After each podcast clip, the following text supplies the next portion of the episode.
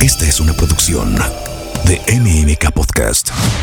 Claudia Rampazzo, terapeuta sexual y de pareja, habla sobre las preguntas que más le hacen en el consultorio y las que casi nadie se atreve a preguntar.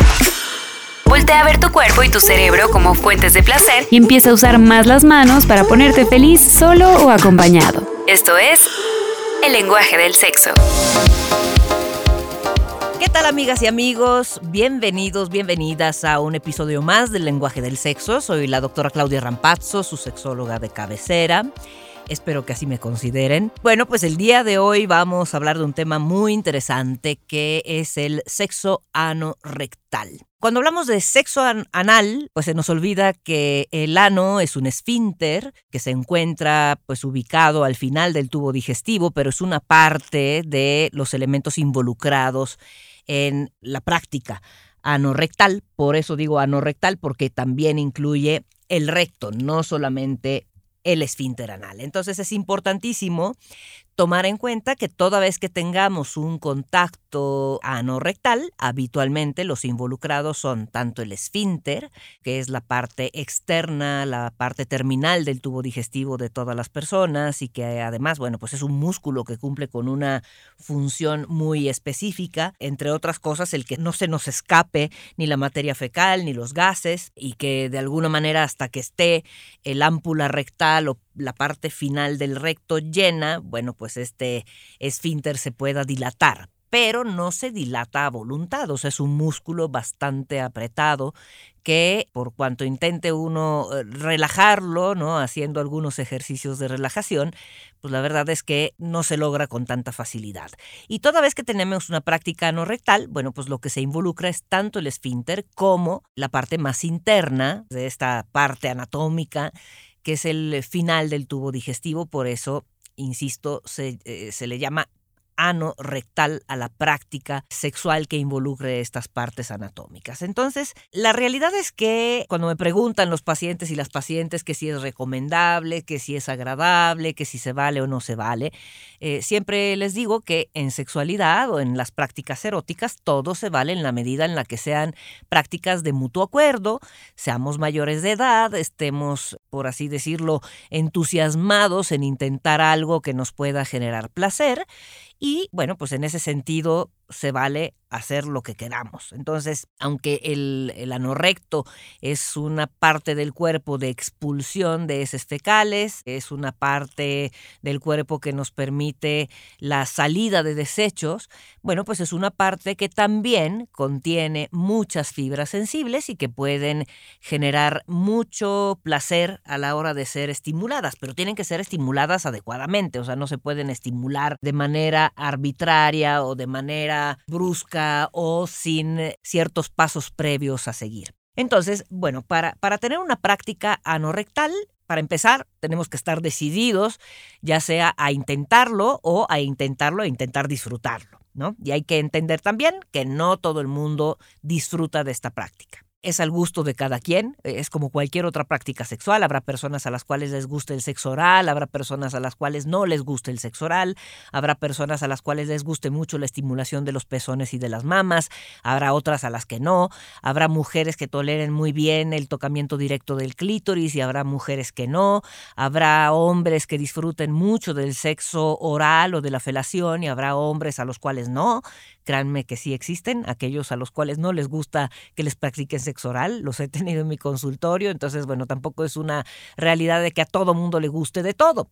Y lo mismo pasa con la práctica anorrectal. Entonces el sexo anorrectal se tiene que llevar a cabo bueno, pues hay reglas básicas para que se lleve a cabo de, una manera adecuada. En primer lugar, pues estar decididos a intentar la práctica, no sentirnos forzados, no sentirnos en una situación de coerción, en donde tengo que hacerlo para complacer a mi pareja a pesar de que a mí se me haga algo terriblemente desagradable. En, esas circunstancias no va a funcionar, porque recordemos que eh, siempre y que siempre que estamos en una situación de tensión, en una tensión de, en una situación de tensión nerviosa, de estrés, de preocupación, de miedo a que algo sea desagradable o nos duela, Evidentemente, entre otras cosas, uno aprieta los genitales y aprieta también el esfínter anal. Entonces, si estamos con mucho temor, no va a funcionar. O sea, si ya tenemos el antecedente de que en algún momento fue traumático, nos dolió, hubo sangrado, algo se rompió, hubo lesiones, evidentemente va a ser un recuerdo bastante desafortunado como para que lo podamos disfrutar. Entonces, la mejor manera es estar convencidos de que lo vamos a intentar pasar bien, de que es algo que se nos antoja, que nos motiva y que por la razón que sea queremos disfrutar en ese momento. O sea, casi casi nos tiene que salir del alma el deseo por la penetración anorrectal, seamos varones o seamos mujeres. Por otro lado, lo, ideal eh, para una práctica no rectal es que estemos muy, muy, muy excitadas o excitados. Me estoy refiriendo a la excitación a nivel central, o sea, a nivel de nuestro cerebro. Tenemos que haber recibido el estímulo erótico eficaz suficientemente eh, poderoso como para considerarnos excitados, o sea, estar encendidos, estar eh, de manera coloquial dicho, calientes en ese momento para desear eh, hacer el intento de la penetración anorrectal. Entonces, parte número uno, acariciarnos lo suficiente o tener una fantasía suficientemente fuerte o a lo mejor hacer uso de películas eh, con contenido erótico o pornográfico explícito o bien leer algo que, que tenga un contenido erótico que nos excite o haber pasado por un, eh, un, buen ratito, ¿no? Que el ratito depende de cada quien, bueno, pero de caricias eróticas suficientemente eficaces como para que estemos excitados o excitadas. Entonces hay que estar excitados. No se puede intentar el sexo anorrectal en frío, ¿no? Como si pues bueno, como si de la nada estamos platicando y bueno, nos desvestimos y órale, te introduzco algo en el ano recto. Así no funciona, así es muy molesto, entonces insisto, hay que estar muy excitados, excitadas. En el caso de que seamos mujeres y que queramos intentar el sexo anorrectal, también una recomendación es que haya habido previamente eh, penetración vaginal.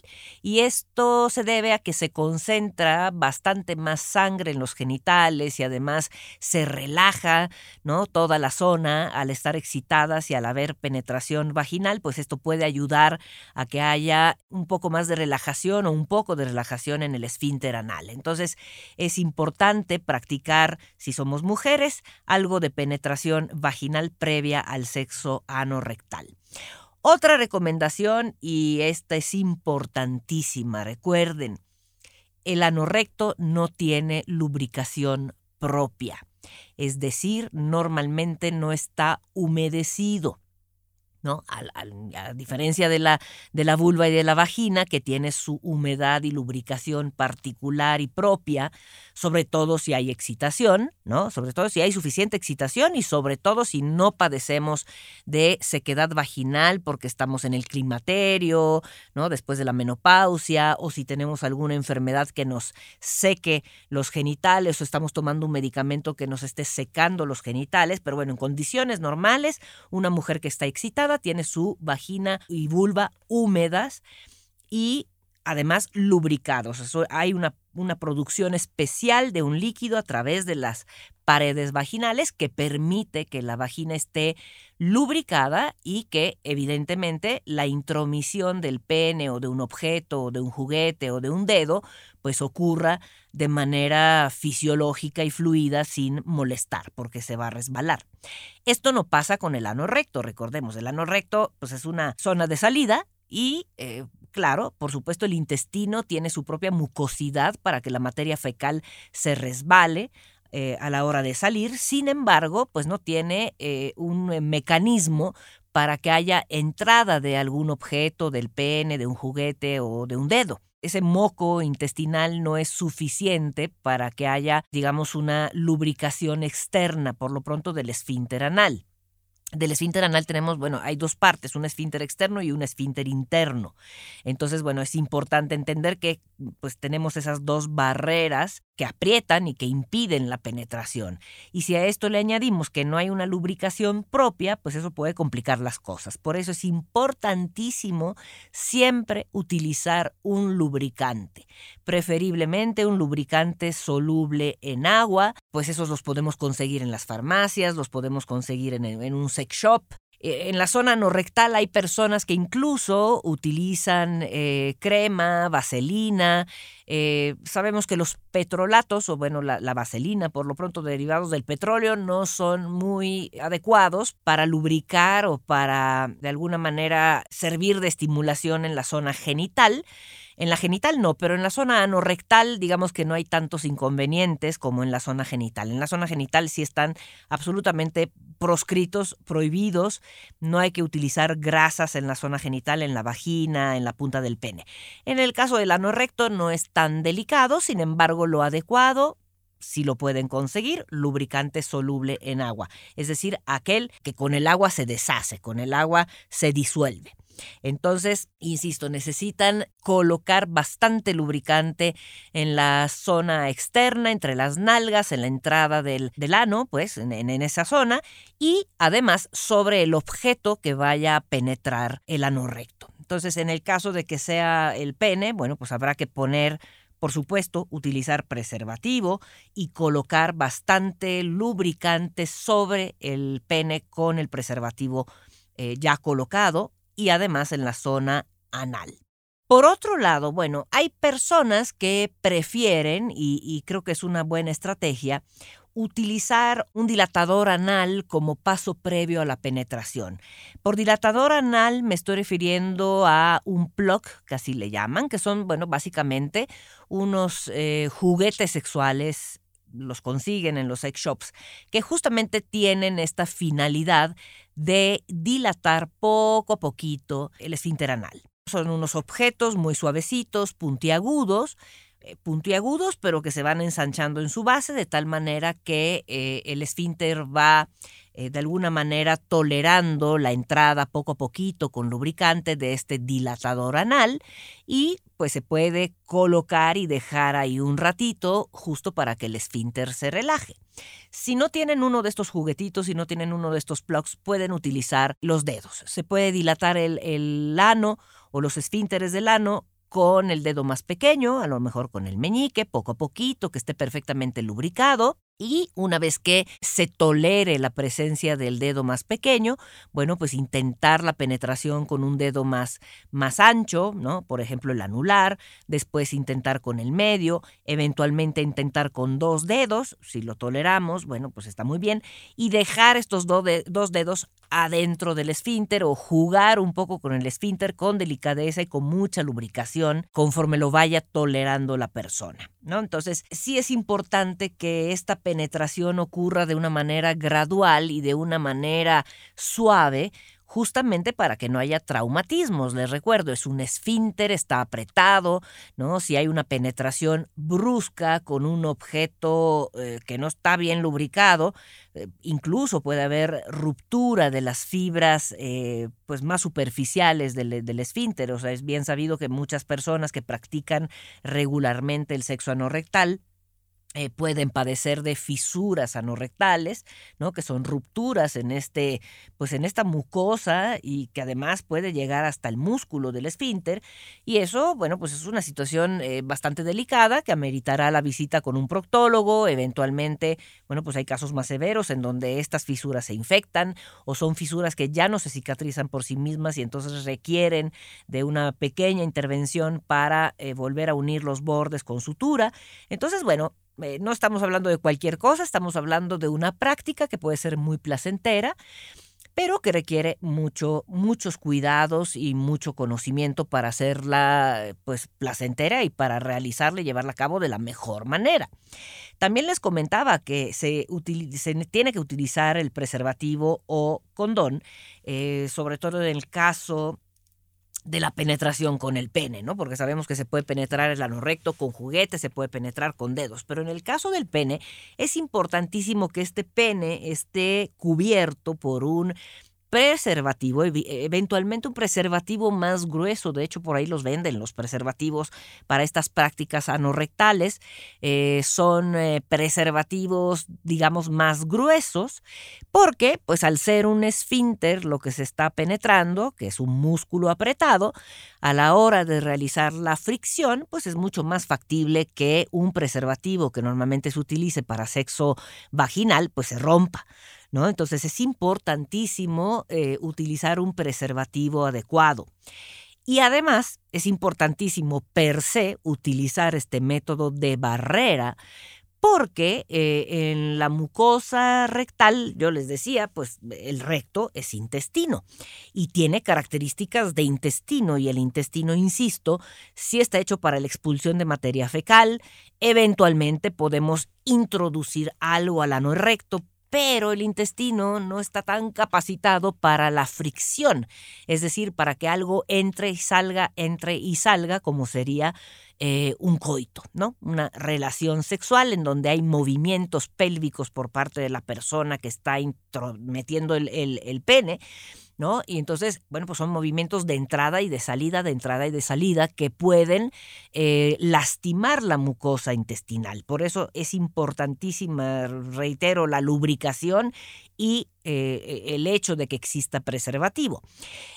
Eh, preservativo, ¿por qué? Porque, bueno, en el caso de que la persona que está penetrando eyacule adentro del recto, cosa que, bueno, pues suele ser bastante común, que así ocurra durante el encuentro sexual, pues llega un momento en el que la eyaculación ocurre adentro, no necesariamente afuera, pero si hubo, digamos, un poco de eh, o, una mínima lesión, inflamación de las paredes intestinales por, por tanta fricción, por tanto movimiento, por tanta entrada y salida, eh, del pene, pues es factible que haya rupturas muy pequeñas de las paredes intestinales y si hay eyaculación en esa zona y no hay preservativo y la persona que está penetrando padece alguna enfermedad infecciosa que se pueda transmitir, transmitir pues a través del semen se va a transmitir de volada si hay pequeñas rupturas del intestino.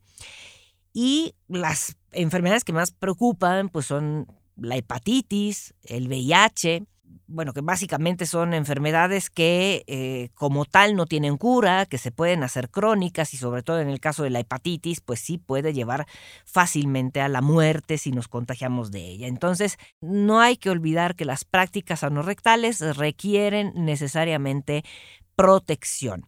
Si utilizamos un juguete sexual, con ese penetramos la zona no bueno, pues ahí no necesariamente hay que utilizar un preservativo, más bien hay que lavar muy bien el juguete toda vez que se utilice, lavarlo con agua y jabón o checar cuáles son las indicaciones de, de pues, del fabricante ¿no? de estos juguetes. Habitualmente se pueden lavar con agua y jabón, se pueden secar muy bien, se pueden impregnar de lubricante y se pueden utilizar, pero bueno, pues como con el juguete digamos no hay eyaculación, pues evidentemente no se corre ese riesgo.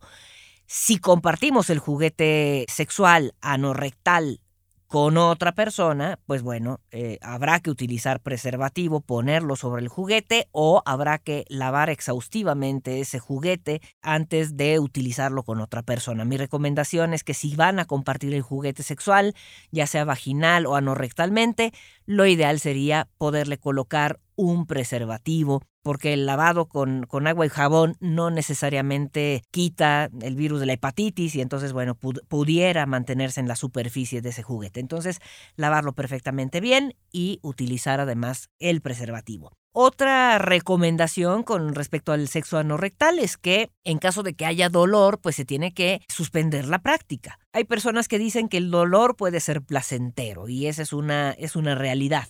Sin embargo, es importante reconocer que el dolor es una alerta del mismo organismo de que algo se puede estar rompiendo, se puede estar inflamando, se puede estar irritando y entonces lo tenemos que tomar como una alerta corporal de que, eh, bueno, pues esa práctica la tenemos que suspender o tenemos que modificar tal vez los movimientos, la intensidad, el grosor de lo que se está introduciendo en esa parte del cuerpo. Entonces, hay que eh, estar atentos a estas manifestaciones dolorosas y hay que interrumpir en cualquier momento y tener la comunicación suficientemente adecuada con la pareja para saber que eh, se tiene que interrumpir en ese momento la práctica, aunque resulte muy excitante para la otra persona, eh, simple y sencillamente porque a la que está recibiendo la penetración pues le está doliendo. ¿No?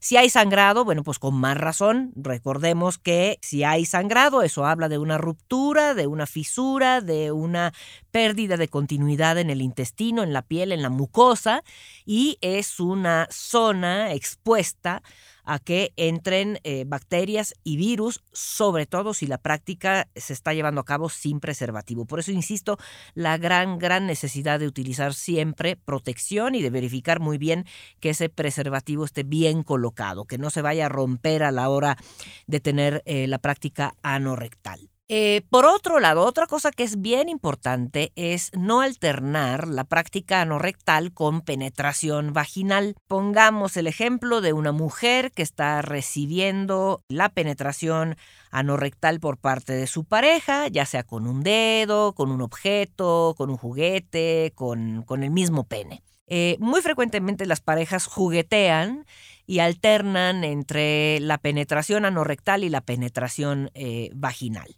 Independientemente de que haya un preservativo puesto en el pene o en el juguete que se esté utilizando, recordemos que el anorrecto es una zona séptica, es una zona que naturalmente tiene bacterias, bacterias del colon. Y son bacterias que en el colon pues no hacen daño porque forman parte de la misma flora del colon. En el colon hay bacterias que provienen de lo que las personas ingerimos. Son bacterias que procesan la materia fecal y son bacterias típicas de esa zona.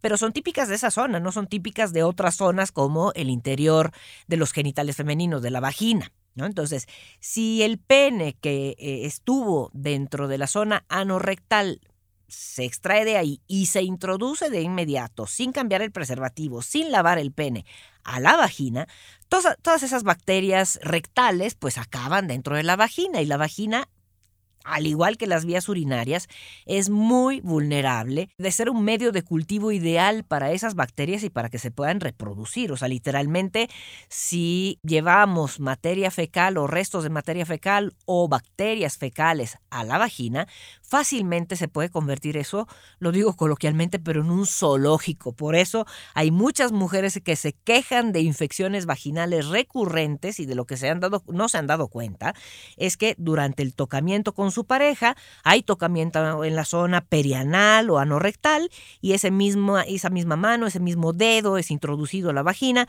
y ahí se van llevando todas estas bacterias. Entonces hay que ser muy cuidadoso o muy cuidadosa a la hora de extraer ese objeto del anorrecto, se tiene que lavar, se tiene que cambiar el preservativo para introducirlo después a la vagina.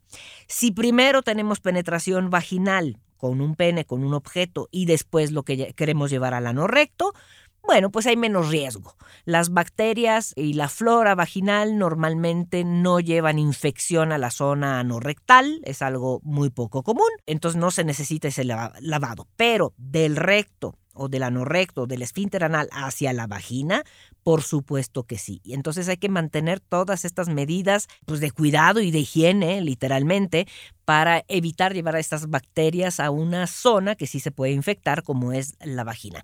Y además la uretra, que está muy cerquita de la entrada de la vagina, en, el, pues en los genitales, si, si, ustedes como mujeres revisan sus genitales externos con un espejo, van a ver que está donde confluyen los labios menores, está el clítoris y abajito está la uretra, por donde sale la pipí. Si no la encuentran bien, pues pueden con un espejo verse los genitales, separar los labios y tratar de, de orinar un poquitito para que vean de dónde sale la orina. Ese es el meato uretral, esa es la uretra por donde sale la orina y si se fijan está muy cerca de la entrada vaginal. Entonces imagínense ustedes un pene que las penetre, que esté contaminado con bacterias que provienen del recto porque hubo penetración anorrectal anteriormente, eh, fricciona adentro de la vagina pero está muy cerca de la uretra y eso puede predisponer o puede causar infecciones de vías urinarias con bacterias típicas del recto. Entonces, insisto, seamos bastante obsesivos en el tema de la higiene a la hora de tener prácticas anorrectales. Por otro lado, hay personas que dicen, ¿qué me tengo que hacer? ¿Cómo me tengo que preparar para tener sexo anorrectal? Bueno, pues hay personas que normalmente realizan o se realizan ciertos lavados rectales, ¿no? ¿Cómo son estos lavados rectales? Bueno, pues pueden conseguir unas perillas para lavado rectal, las venden en las farmacias, se parecen mucho a las perillas que se utilizan para este, aspirar los mocos en los bebés, que seguramente las han visto, son muy suavecitas, pero hay unas perillas más grandes que sirven justamente para hacer un lavado del recto, por lo pronto de, pues de la parte terminal del recto.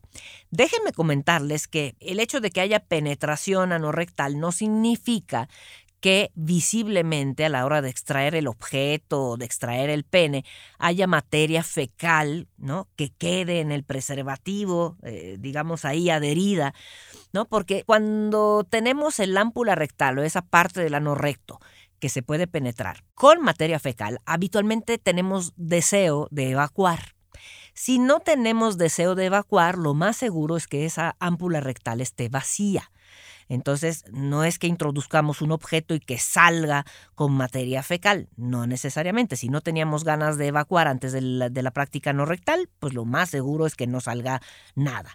Sin embargo, si tenemos dudas, si fuimos al baño, ¿no? A defecar y decimos, bueno, como que no me quedé tan satisfecho con la defecación, como que eventualmente podría defecar más y voy a tener sexo anorrectal, entonces lo recomendable es hacer un lavado anorrectal, un lavado rectal, básicamente, con estas perillas, pueden conseguir también, hay unas eh, perillas un poco más grandes que se malutilizan para lavados vaginales, que sabemos que no están recomendados los lavados vaginales, pero se pueden utilizar, tienen una pequeña cánula que se puede introducir pues a través del esfínter anal, también tiene que estar muy bien lubricada y pueden contener un poco más de agua que las perillas típicas para lavados, ¿no? que también se usan en los bebés, pero contienen muy poquita agua, entonces lo ideal sería conseguir al ser adultos, una perilla que tuviera pues al menos unos 300 mililitros de agua para poder hacer un lavado efectivo.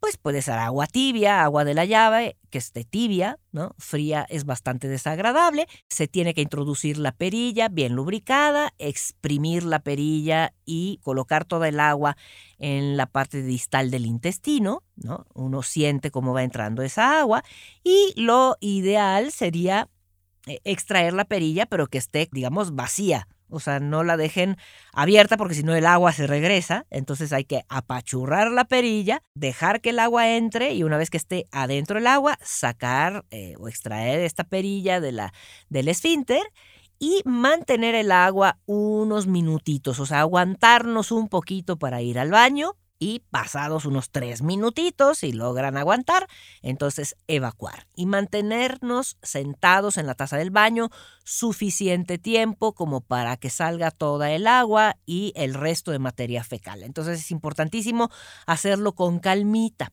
He tenido pacientes que han pasado por accidentes como que a la hora de expulsar el agua, pues el agua del lavado no salió completamente y a la hora de llevar a cabo la práctica no rectal, bueno, pues empezó a salir el agua en ese momento, lo cual les incomodó terriblemente. Entonces, siéntense en la taza del baño y eh, esperen suficiente tiempo para evacuar todo el contenido, toda el agua que se pudiera haber quedado ahí en sus intestinos. Normalmente por gravedad y por reflejo va a salir. Y a la hora de tener la práctica no rectal, bueno, pues también hay que tomar en cuenta que si hubiera alguna fuga, si hubiera alguna salida de restos de agua, de restos de materia fecal, bueno, pues lo importante es pues poner una toalla en la cama, si tienen esa preocupación de que se vayan a manchar las sábanas, el edredón o la cobija, pues mejor pongan una toalla y entiendan que esas prácticas anorrectales pueden pues pasar con por esos riesgos, o sea, es una realidad de la misma práctica y pues es parte de lo que uno puede vivir al eh, tener este tipo de experiencias sexuales. Entonces, bueno, pues es una práctica que puede ser muy placentera, hay personas que la disfrutan mucho, hay personas que la disfrutan solamente cuando están muy excitadas, hay personas que la disfrutan cuando se han tomado un poquito de alcohol y entonces están más relajados y más, digamos, más fácilmente excitables, ¿no? Entonces, pues mucho depende de cada quien. Lo que es una realidad es que hay que estar con la disposición a hacerlo, hay que entender que es una práctica que puede ser muy placentera, eh, hay que entender que no es una práctica obligatoria, no estamos obligados a que nos guste, no, no necesariamente por intentarlo varias veces nos va a gustar, pero bueno, pues depende de cada quien. Y por otro lado, bueno, es una práctica que a diferencia de otras prácticas, pues requiere eh, cuidados específicos dada la naturaleza de la anatomía de esa parte del cuerpo. Entonces, espero la puedan disfrutar, espero se animen para, para experimentarla y también se animen a decirle a su pareja si les agradó, si no les agradó, si no lo quieren volver a hacer o si lo quieren volver a intentar. Recuerden que de mutuo acuerdo, sin estar forzados, sin sentirnos obligados en lo sexual y en lo erótico, todo sale bien y todo sale mejor, sobre todo si estamos muy excitados y excitadas. Muchísimas gracias, soy la doctora Claudia Rampazzo, su sexóloga de cabecera. Espero haya sido de mucha utilidad este podcast del lenguaje del sexo y los espero, las espero en el próximo episodio. El lenguaje del sexo con Claudia Rampazzo. Esta es una producción de MMK Podcast.